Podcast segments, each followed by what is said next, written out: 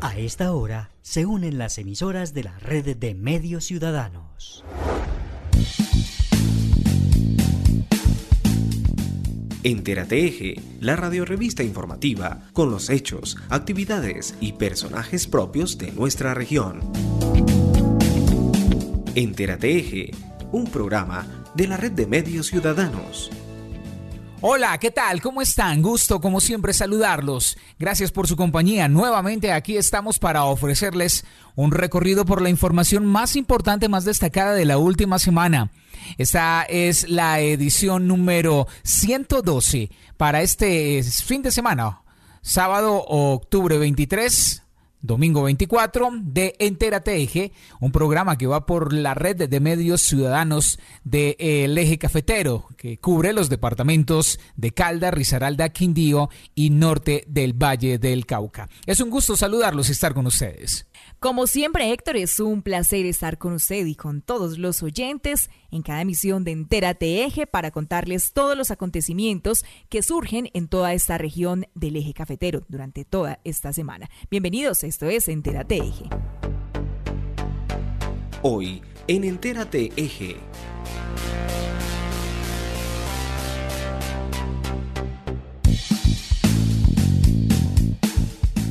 Estudian llegar a más jóvenes con la vacuna de COVID-19. Armenia intensifica la vacunación para alcanzar la inmunidad de rebaño de manera pronta. Solicitan ampliar el aforo del estadio de fútbol de Pereira para apoyar al equipo Matecaña. Unidad Nacional de Gestión de Riesgos visita las obras de edificios para damnificados en Manizales. La CRQ trabaja por la erradicación del caracol africano gigante. La ley de financiamiento, una tarea con la que el ministro de Hacienda recorre el país. Las vías de Armenia tienen el presupuesto listo para continuar con sus arreglos. Niños, niñas y mujeres en situación de vulnerabilidad en Manizales celebraron su día. Ministro de Justicia William Ruiz participó en el Congreso Nacional de Criminalística realizado en Manizales. Esta información y muchísimos más temas en la variedad que siempre les ofrecemos en Entérate Eje. Actualidad en Entérate Eje. Las autoridades de salud mantienen reuniones constantes en la búsqueda de ampliar el rango de vacunación contra el COVID-19 y de esta manera llegar a la tan buscada inmunidad de rebaño. Es por ello que se vienen tomando decisiones sobre nuevos grupos poblacionales que serán cubiertos con la aplicación del biológico. Esta y otras informaciones muy importantes nos las presenta a continuación Juan Alberto Giraldo. Hola a todos, como siempre un saludo muy especial de Entérate Eje para todos los oyentes en los diferentes municipios de nuestro eje cafetero y también unos del norte de El Valle. En puesto de mando unificado de salud se vienen tomando determinaciones acogiendo lo que se determine desde el Ministerio de Salud y por supuesto, pues por ello vienen ampliando el rango de edad. Dentro de ello se consideran nuevos grupos teniendo en cuenta las vacunas que van llegando al país.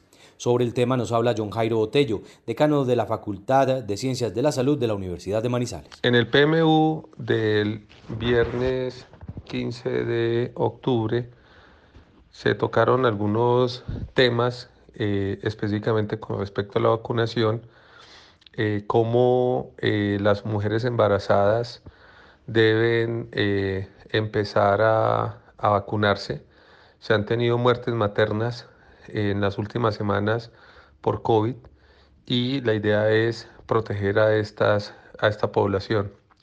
Y aparte de eso, desde la semana pasada se están ultimando detalles para poder autorizar la vacunación en los niños de 3 a 11 años.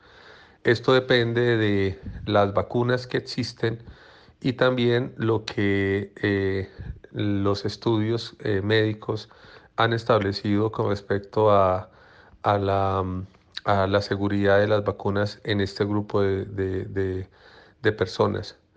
La idea es que si vacunamos a los niños entre 3 y 11 años, vamos a tener la posibilidad de abarcar mucho más la población de eh, vacunación y poder lograr lo que hemos dicho durante mucho tiempo eh, y es la protección de todos eh, y de esta forma poder llegar a, a, a tener una nueva normalidad. Dice que también depende del INVIMA el poder adelantar este proceso.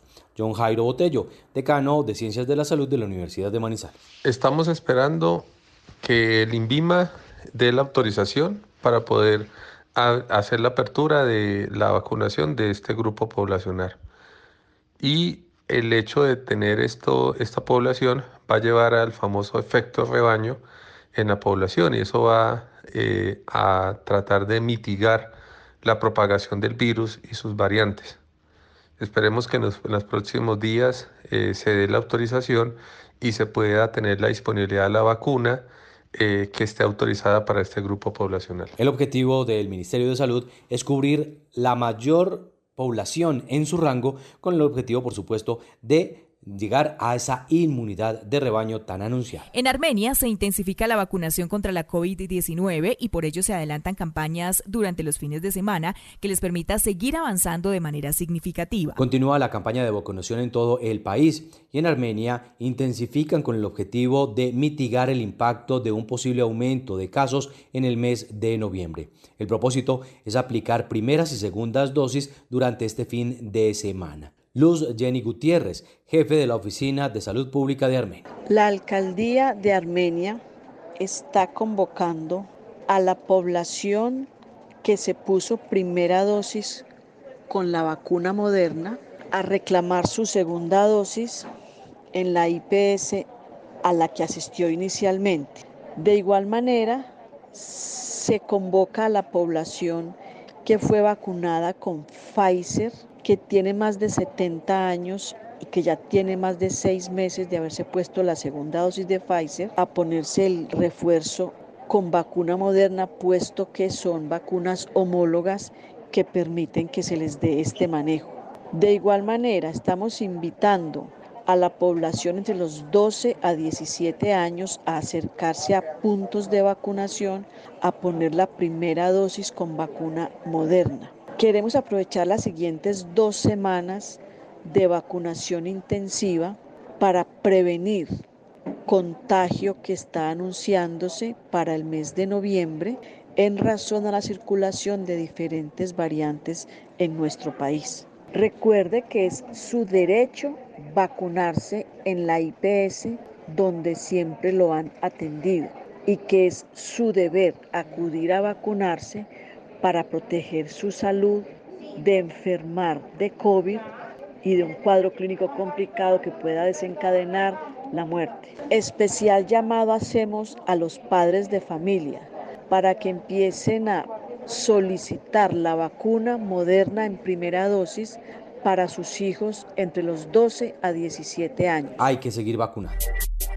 Entérate Eje Frente al proceso de vacunación y sus procesos en Risaralda, desde allí se elevó una solicitud a las autoridades para que se amplíe la posibilidad de que en el estadio de la ciudad se pueda contar con un mayor número de asistentes. La gobernación de Risaralda envió una solicitud para que se amplíe el aforo de asistencia al estadio Hernán Ramírez Villegas hasta en un 75%. Esto teniendo en cuenta el avance en el proceso de vacunación precisamente, pues eh, dicen que se ha ya cubierto un gran número de la población y que esto podría significar también un apoyo para el equipo de fútbol del departamento de Risaralda.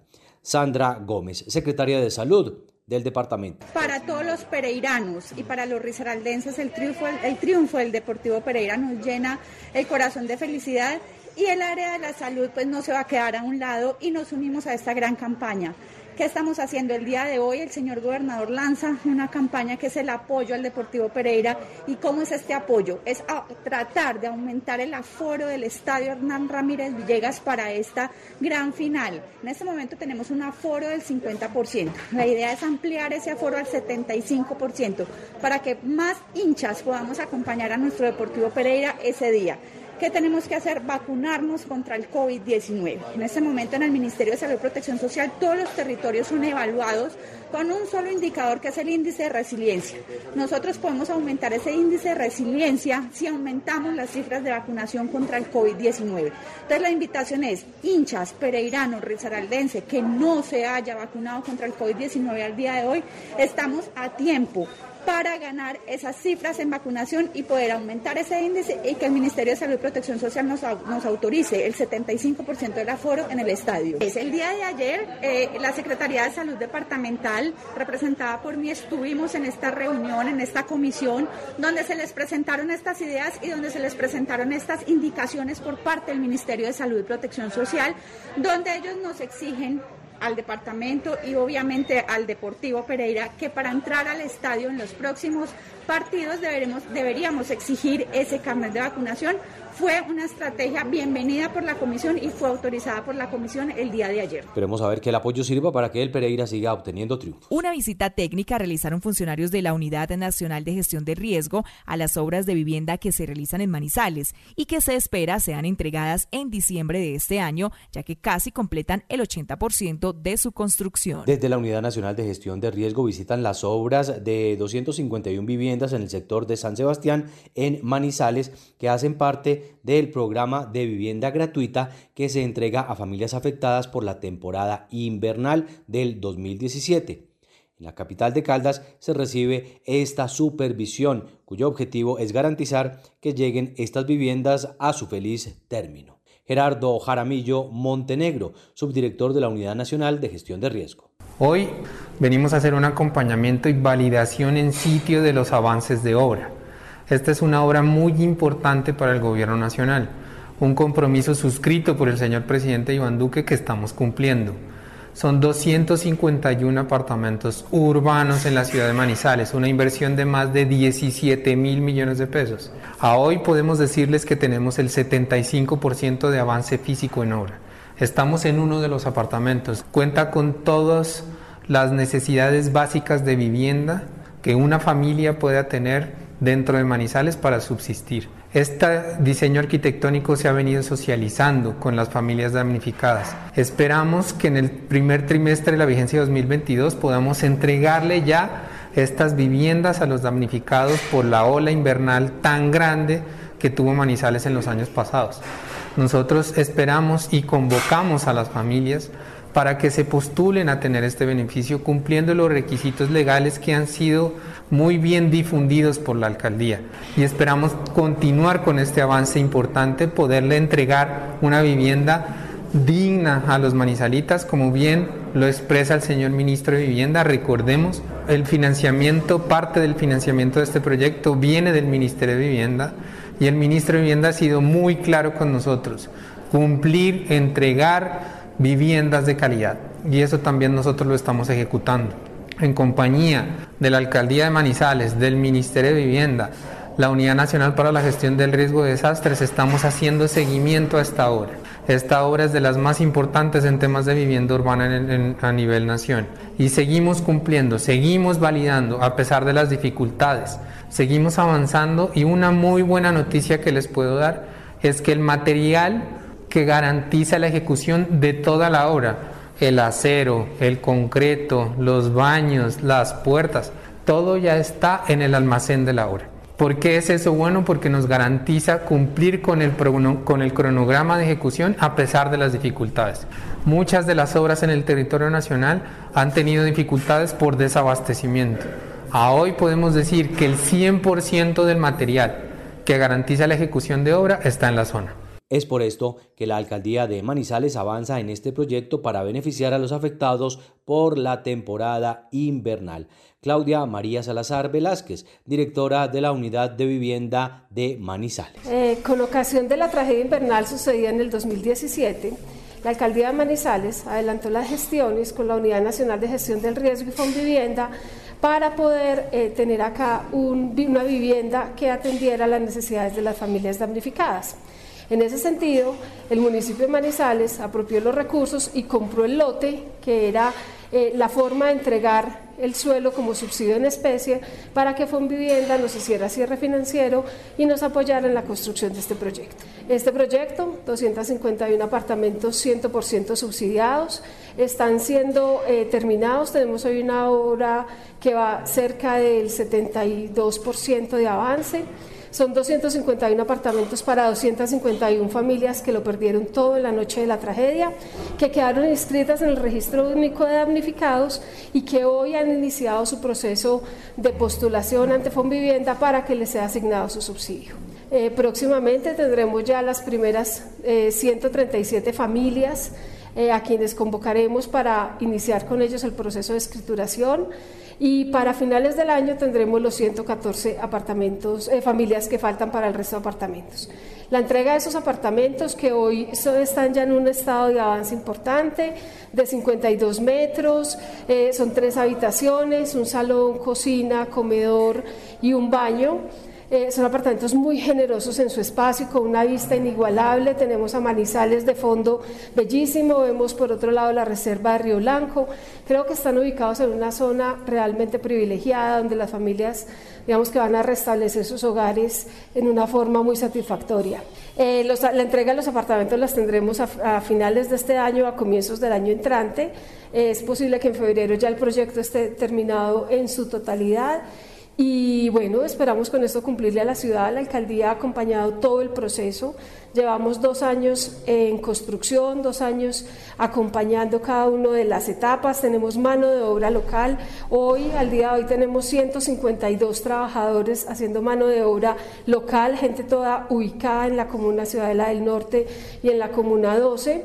Tenemos una planta administrativa que supera los 20 o 25 personas, profesionales responsables de distintos eh, sectores. Tenemos también una serie de, personas asociadas en la cadena de valor de la construcción que podríamos llegar fácilmente a los 220, 230 empleos generados eh, con esta obra de manera mensual. Entonces creo que le estamos cumpliendo a la ciudad, le estamos cumpliendo a los damnificados y estamos dando nuestro aporte para la reactivación económica de la ciudad post pandemia. Viviendas para familias afectadas por el invierno.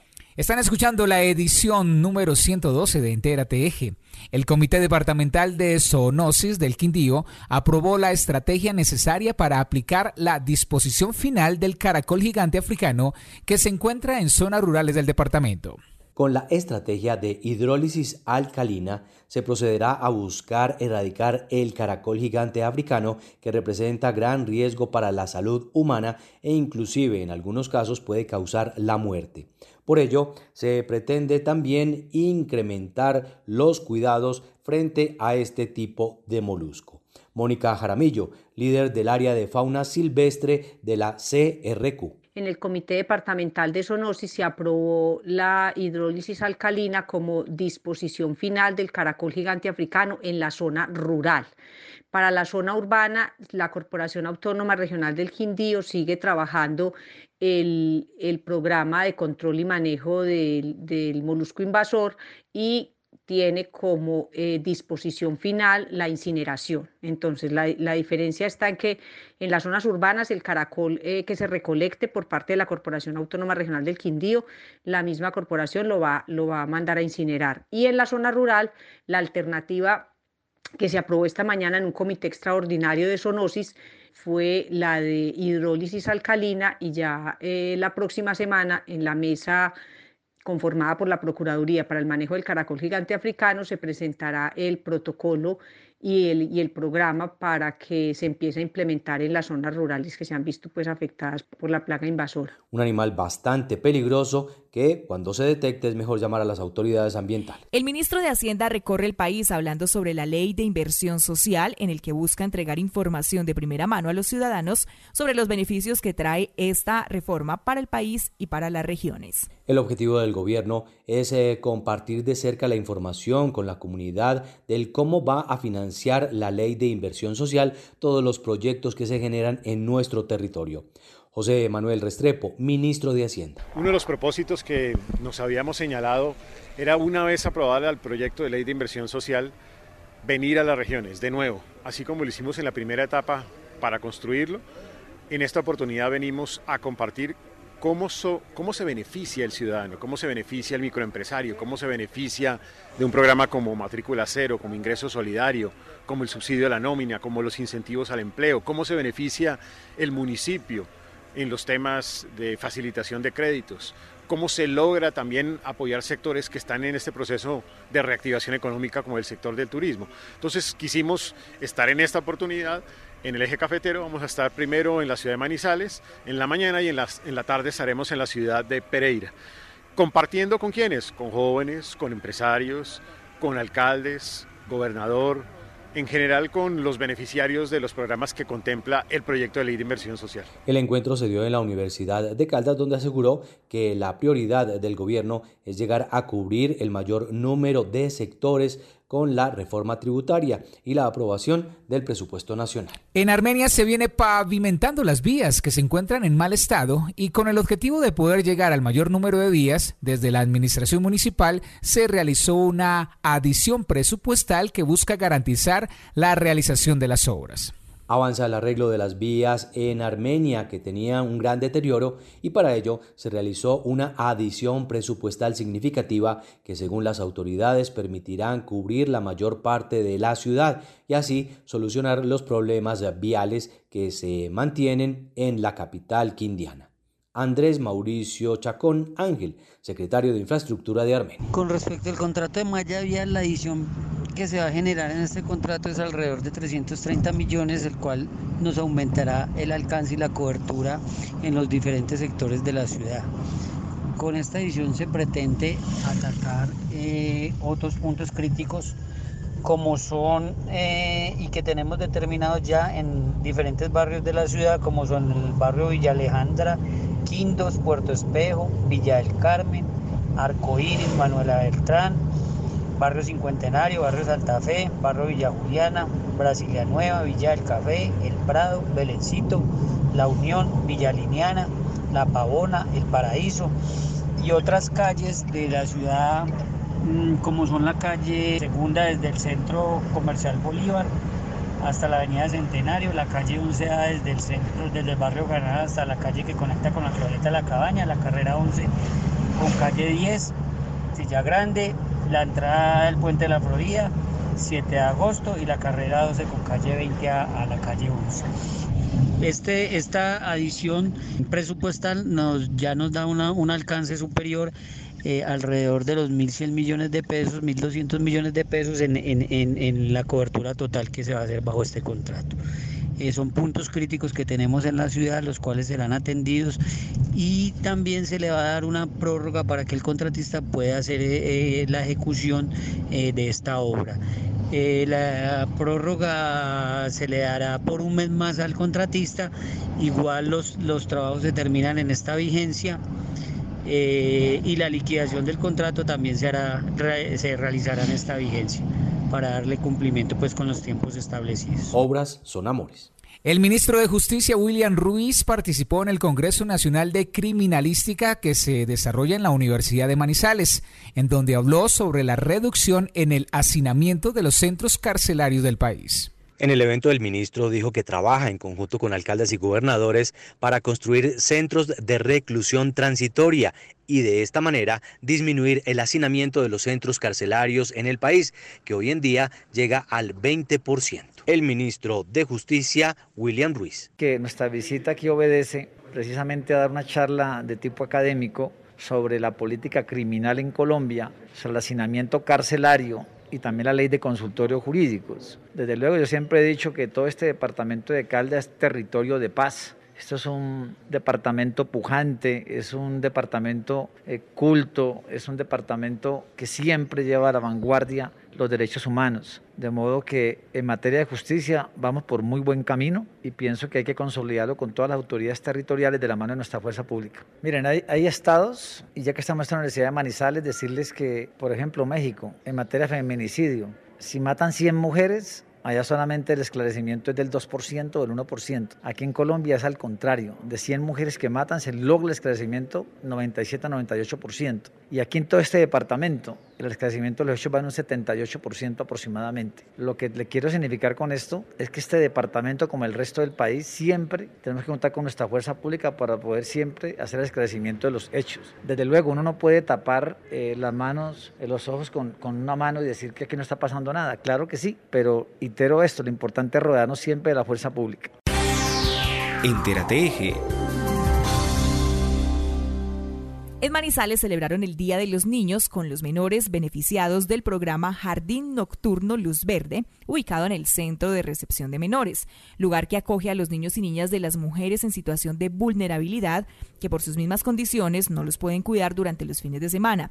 Sobre esta actividad, Jennifer Cotasio Monsalve, secretaria de la Mujer y Equidad de Género, nos dijo. Desde la Secretaría de las Mujeres y Equidad de Género de la Alcaldía de Manizales, nos encontramos hoy en el Jardín Nocturno Luz Verde. Estamos celebrando celebrando una fecha muy especial para nuestros niños y es el 31 de octubre. Con ellos queremos compartir hoy juegos, eh, reírnos un poco con ellos, traerles un cariño de parte de la Secretaría es importante recordar que el Jardín Nocturno Luz Verde acoge a los niños y niñas de las mujeres en situación de vulnerabilidad que por sus mismas condiciones no los pueden cuidar los fines de semana. Hora de escuchar las noticias del gremio cafetero por Entérate Eje. Y arrancamos con información de la Federación Nacional de Cafeteros de Colombia. Atendiendo las inquietudes y sugerencias de los propios caficultores, la Federación Nacional de Cafeteros y el Banco Agrario de Colombia ampliaron su convenio interinstitucional para ofrecerles seis nuevas líneas de crédito a tasas preferenciales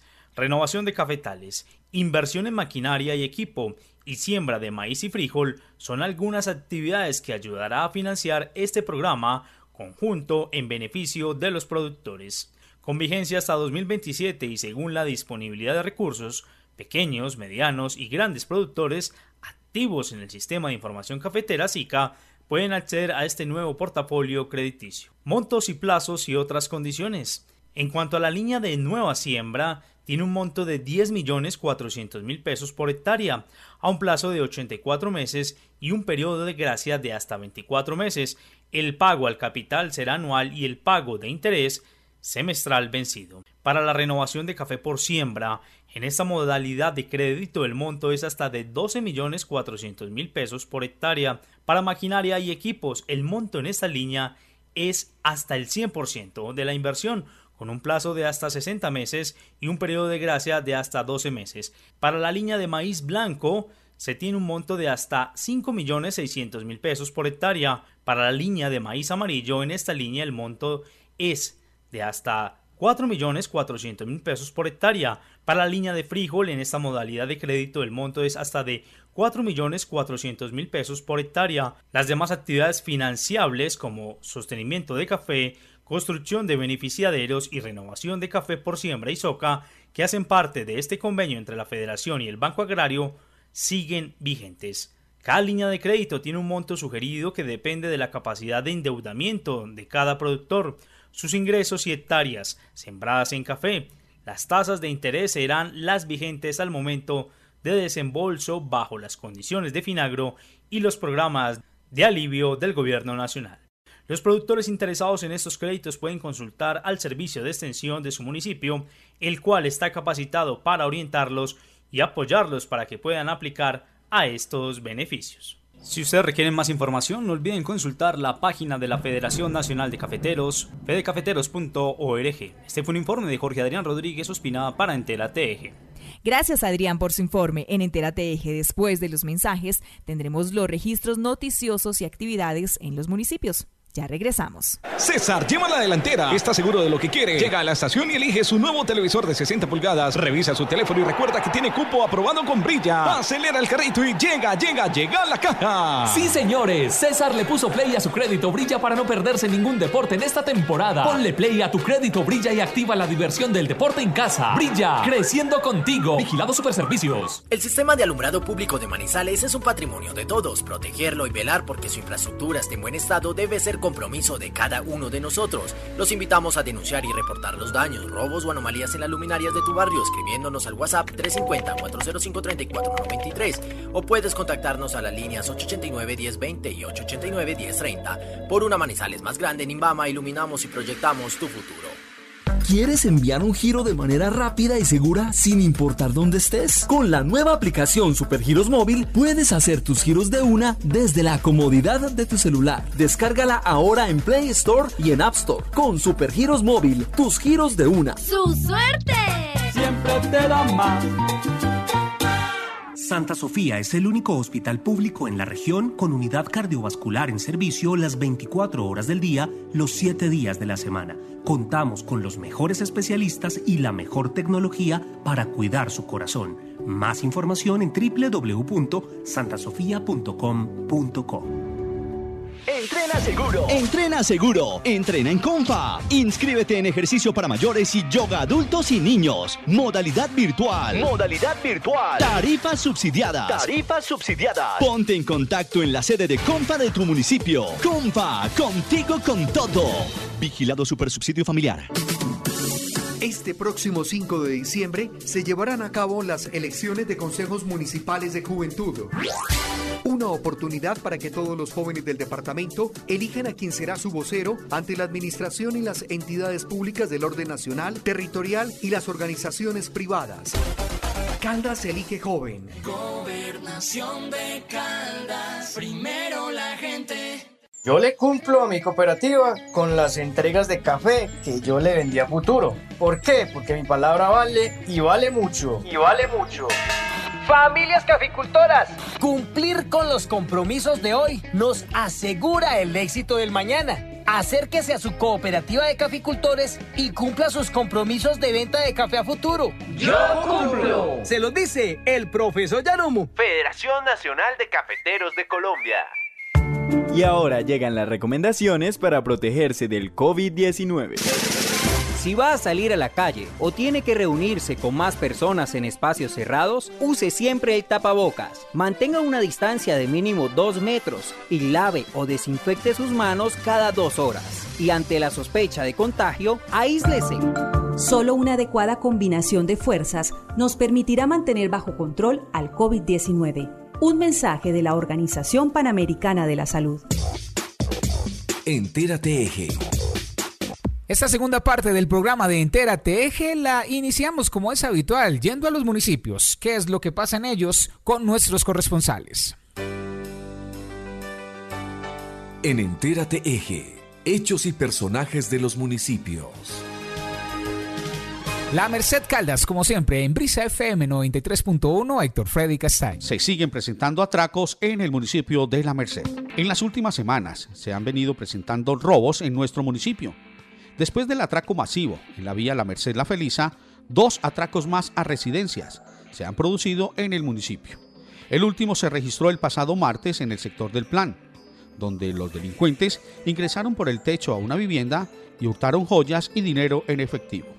Al respecto hablamos con el secretario de Gobierno Municipal, Juan Fernando Ospina, que nos entrega algunas recomendaciones e incita a que la comunidad esté más atenta y denuncien de manera oportuna estos hechos. Decirle a la comunidad que estamos trabajando, que seguimos buscando todos los días a estos delincuentes, porque a nosotros el crimen, los la delincuencia no nos atemoriza. Pero necesitamos de la ayuda de la comunidad. Estamos ofreciendo hasta 5 millones de pesos en recompensa a quien nos dé alguna información que nos conduzca a la captura de cualquiera de estos delincuentes, bien sea del asalto masivo en la vía de la Feliz de la Merced y de los dos asaltos que ocurrieron a viviendas aquí en la zona urbana. es importante?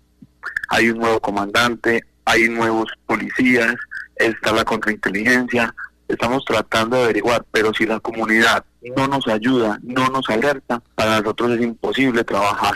La invitación es la siguiente, a que nos llamen, que nos contacten, que nos ayuden para poder capturar a estos delincuentes, porque las autoridades policivas y nosotros como autoridades administrativas de policía no somos capaces solos. Eh, secretario, si bien usted mismo lo comenta, es importante la colaboración de la comunidad, pero ¿cómo avanzan las investigaciones por parte de las autoridades? La investigación va muy adelantada. Tenemos más de cuatro personas individualizadas. Es importante decir que cuando decimos individualizado no quiere decir que están capturados. Lo que quiere decir es que sabemos quiénes son, que tenemos indicios de que cometieron el, el acto delictivo, pero estamos recopilando todo el material probatorio para poder ir ante las autoridades judiciales, solicitar una orden de captura, solicitar una, un permiso de allanamiento. Hemos visto mucho, pues, últimamente, pues, y debido a las circunstancias, mucha presencia de policía en contrainteligencia, SIGIN, eh, pero ha aumentado el pie de fuerza para el municipio como tal. Efectivamente, según los lineamientos y las gestiones que hizo el señor alcalde con el coronel de la policía, el coronel Alonso, el coronel ha desplegado más de 30 hombres para el municipio de La Merced. Entiendas estos 30 hombres entre policía de vigilancia, policía de inteligencia, policía de contrainteligencia, policía de tránsito. Si, usted viaja en horas de la mañana hacia la Felicia, se da cuenta que están todos los del distrito de tránsito haciendo puestos de control. Estamos, estamos trabajando arduamente, pero para poder capturar a los bandidos dependemos única y exclusivamente de la ayuda de la comunidad. En el municipio y por parte de la administración municipal se han realizado unas encuestas con la comunidad para conocer la percepción de seguridad que tienen los mercedeños. ¿Qué resultados ha arrojado? Esa encuesta la contestaron 120 personas, un 67% del área urbana y, otro, el otro porcentaje del área rural. Queríamos saber qué percepción tenía la gente de la seguridad y cuáles eran los puntos críticos que los mercedeños querían que nosotros como autoridades fortaleciéramos. ¿Qué vamos a hacer con esta encuesta? Vamos a verificar en un consejo de seguridad que se va a efectuar el próximo sábado a las 10 de la mañana al despacho del alcalde, según estos puntos, qué acciones vamos a tomar y cómo vamos a fortalecer estos puntos para que la perfección de seguridad crezca entre los mercedeños. Y para mejorar aún más el tema de seguridad, ya se está buscando la posibilidad de instalar cámaras en los puntos más estratégicos del municipio, con el objetivo de poder identificar más fácil a los delincuentes. Entérate Continúan las inscripciones para los cursos técnicos con el SENA en el municipio de Supía. Durante esta semana, la Secretaría de Educación y TIC del municipio de Supía están desarrollando las inscripciones para los programas de formación técnico de desarrollo en software y manejo de viveros. La invitación la extiende Jorge Luis Aguirre Bedoya, secretario de Educación y de las TIC del municipio de Supía. Desde la Secretaría de TIC y Educación del municipio extendemos una invitación a todas las personas para que vengan a la Secretaría y quienes estén interesados en estudiar eh, manejo de viveros y desarrollo de software, un técnico con el SENA, pues se puedan acercar a esta secretaría porque estamos en inscripciones. La oferta se extiende también para el municipio de Manizales, un técnico en construcción de edificaciones. Para Aranzazu, técnico en conservación de recursos naturales. En Chinchiná, técnico en producción agropecuaria y para el municipio de Pácora, técnico en construcción de edificaciones. Entérate Eje. Y en noticias del municipio de Salamina, allí la administración municipal socializó con la comunidad de la vereda La Ribera Alta el proyecto que se realizará en convenio con el Comité de Cafeteros de 75 metros de placa huella, que beneficiarán a todas las familias que habitan este sector. Al respecto, habla el secretario de Tránsito Municipal de Salamina, Julián Zapata Franco. Teniendo este aliado también tan importante que es el Comité de Cafeteros, con el que dicho sea de paso llevan muchos años sin hacer convenios, salvo el año pasado, ¿cierto? Y que lo hemos retomado este año.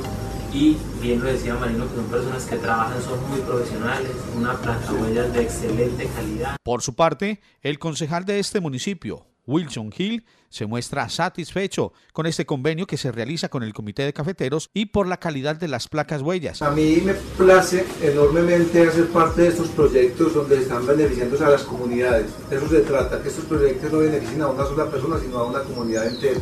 Eh, otra cosa que ustedes ya han recalcado es la calidad del trabajo que se hace, porque da tristeza que de pronto en algunas partes se hayan hecho este tipo de placahuellas y, y, y, a los dos años ya estén acabadas. Entonces, eso deja mucho que desear y esos son recursos de nosotros, esos recursos del, pueblo que se deben invertir bien. Y yo pienso que son preferibles 50 metros bien hechos a 200 de mala calidad, ¿cierto?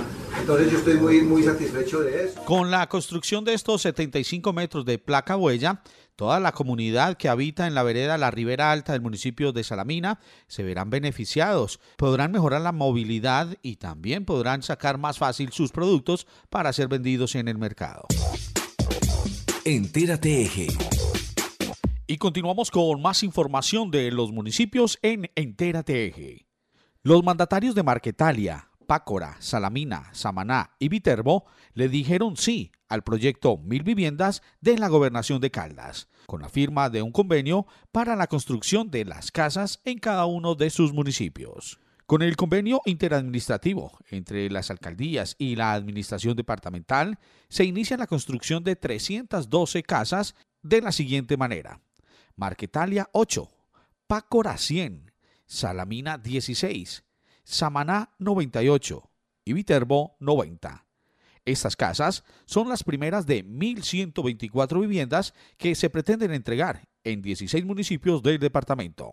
Sobre este convenio, dijo Juan Pablo Espina Rosas, alcalde de Salamina. Perfecto. El proyecto de viviendas para el municipio de Salamina eh, pues es dar techo, brindarle techo a muchas familias, en el caso de Salamina, 16 familias que van a recibir esa vivienda nueva gracias a un convenio en asocio con la Gobernación de Caldas, la Alcaldía del municipio de Salamina, donde a esas familias focalizadas beneficiarias se les va a entregar esa vivienda nueva, el sueño de poder tener techo. Eh, seguramente que entre todos aportando vamos a lograr poder tener viviendas, en este caso para el municipio de Salamina, que serán 16, y que es un proyecto donde vamos a recuperar también ese bonito entorno de la Agripina Montes del Valle, que es una gran poetisa en el municipio de Salamina, y vamos a darle vida y lustre, que mejor que con vivienda. En el municipio de Salamina nos sumamos no solamente con vivienda nueva en materia del programa de mil viviendas, sino también en viviendas de autoconstrucción y viviendas también en la ruralidad, en el campo, porque estamos llegando también a nuestro campesinado y más un municipio con una ruralidad tan extensa como Salamina. Por su parte, Andrés Duque Osorio, alcalde de Pácora, indicó. Yo creo que es un sueño que muy pronto va a ser realidad. En Pácora llevamos muchos años esperando un proyecto que beneficie a muchos pacoreños, a muchas familias vulnerables y también muchas familias que lo requieren y lo necesitan. Va a ser un sueño y yo creo que conjuntamente con la gobernación de Caldas, el Ministerio de Vivienda, lo vamos a lograr. Hoy damos un paso muy importante que es la firma del convenio y muy pronto empezaremos con la construcción de 100 viviendas urbanas en nuestro querido municipio. Yo creo que toda familia, el sueño es tener casa propia y hoy damos un paso muy importante. Este paso es gracias a la voluntad, la voluntad y un proyecto impresionante que es el del gobernador querer hacer vivienda en todo el departamento y hacernos partícipe de ellas, a nosotros nos hace muy valiosa esta gestión y por eso desde el primer momento nos unimos a este proyecto y hoy vemos con gran satisfacción que lo estamos cumpliendo. Desde el municipio de Pácora tenemos uno de los mejores lotes. Este fue dispuesto para este proyecto. Asimismo, hicimos un empréstito y tengo que darle también las gracias al honorable Consejo Municipal, quienes nos acompañaron en ese empréstito, mil millones de pesos, pero que van a ser en, esa, en ese fondo común para que Gobernación y Ministerio de Vivienda podamos cumplir el sueño a 100 pacoreños. Sin duda es el Departamento de la Vivienda, nosotros los alcaldes de la vivienda y entre todos vamos a dejar un gran legado para que muchas administraciones se, se sigan sumando a este importante proyecto. Finalmente, Francisco Vélez, alcalde de Marquetalia. A través del proyecto Mil Viviendas mejoramos la calidad de vida de las familias marquetonas, hacemos realidad sueños, sueños que generan bienestar para todas las familias del municipio de Marquetalia. Con el programa Mil Viviendas eh, aunamos esfuerzos, la gobernación de Caldas, el gobierno nacional, las administraciones municipales y nuestros usuarios que hacen su aporte para realizar estos sueños y convertirlos en realidad. Tener una casa propia es materializar bienestar, estabilidad, es brindarle un refugio eh, seguro a nuestros hijos y a toda nuestra familia. Como alcalde del municipio de Marquetalia entiendo que tener vivienda propia es generar seguridad y bienestar a las familias marquetonas.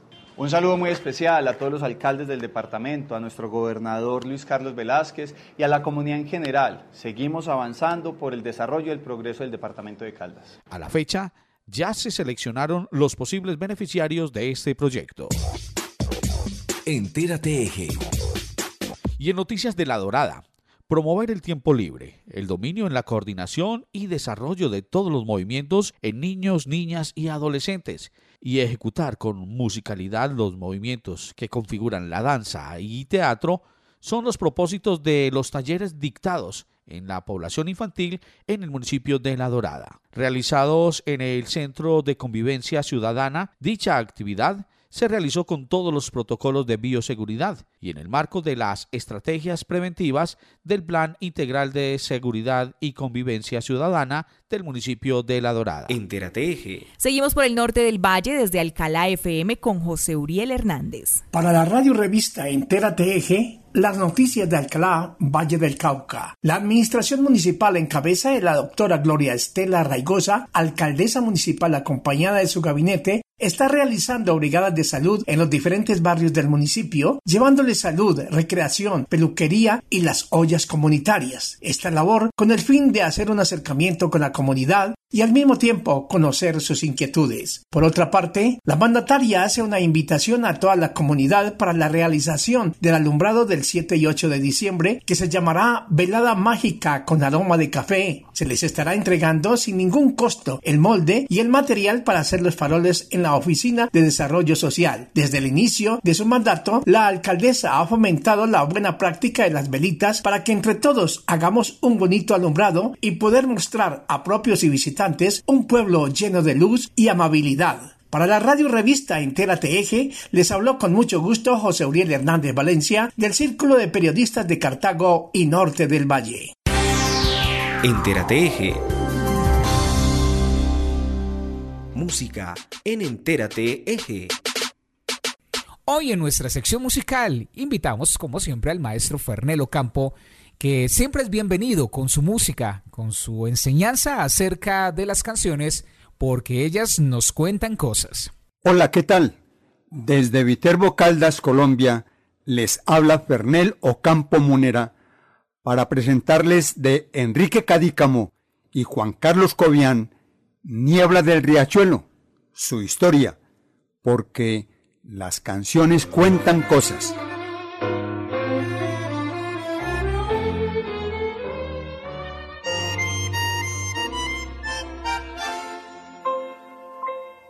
La bruma que nos envuelve como a esos barcos anclados desdibuja los costados de tu imagen que no vuelve y el pasado que revuelve los recuerdos sin consuelo es el constante desvelo de un amor que no regresa y se pierde en esa espesa y gris niebla del riachuelo. Turbio fondeadero donde van a recalar barcos que en el muelle para siempre han de quedar, sombras que se alargan en la noche del dolor, náufragos del mundo que han perdido el corazón. En 1937, el poeta Enrique Cadícamo hizo la letra y el pianista, compositor y director de orquesta Juan Carlos Cobian puso la música al tango Niebla del Riachuelo para ser interpretada inicialmente por la cancionista Tita Merelo en la película La Puga, estrenada ese año en 1937 en el Teatro Monumental. Niebla del riachuelo, decía amor para siempre, me vas alejando. Nunca más volvió, nunca más lo vi. Fue grabado por primera vez por la orquesta argentina Odeón con la voz de Alberto Vila.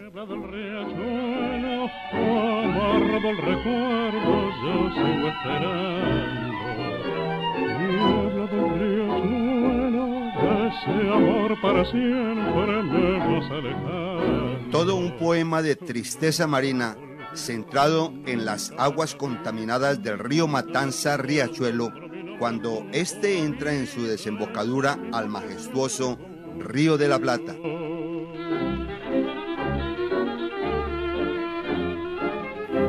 Singular en la voz de nuestro colombianísimo, el tolimense Óscar Agudelo. Niebla del riachuelo, amarrado al recuerdo, yo sigo esperando niebla del riachuelo, de este amor para siempre me vas alejando. Muy romántica, letra y música de tango en ritmo de bolero, en las voces de los puertorriqueños Felipe Rodríguez, la voz, y Pedro Ortiz Dávila, el popular Davilita.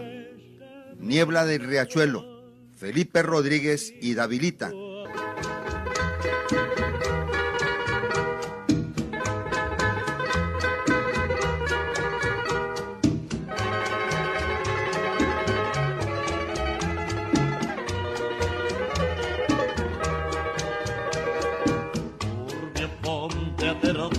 Donde van a recalar. Barcos que en el muelle para siempre han de quedar. Sombras que se alargan en las noches del dolor. Náufragos del mundo que han perdido el corazón. Puentes y cordajes donde el viento tiene aullar. Barcos carboneros que jamás han de zarpar. Torvo cementerio de las naves que al morir Sueñan sin embargo que hacia el mar han de partir. Niebla del riachuelo, amarrado al recuerdo, yo sigo esperando. Niebla del riachuelo, de ese amor para siempre me vas alejando. Nunca más volvió, nunca más la vi más su voz nombró mi nombre junto a mí. Esa misma voz me dijo adiós.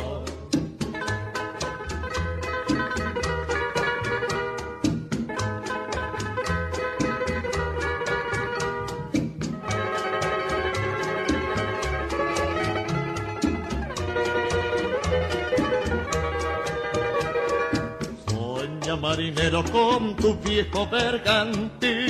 Bebe tus nostalgias en el sordo cafetín. Llueve sobre el puerto mientras canto mi canción.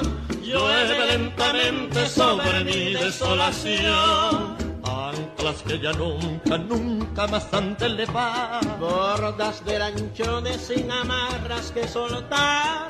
Triste caravana sin destino ni ilusión como un barco preso en la botella del figo. Niebla del riachuelo, amarrado al recuerdo, yo sigo esperando. Niebla del riachuelo, de ese amor para siempre me vas alejando. Nunca más volvió, nunca más la vi, nunca más su voz nombró mi nombre junto a mí esa misma voz me dijo adiós.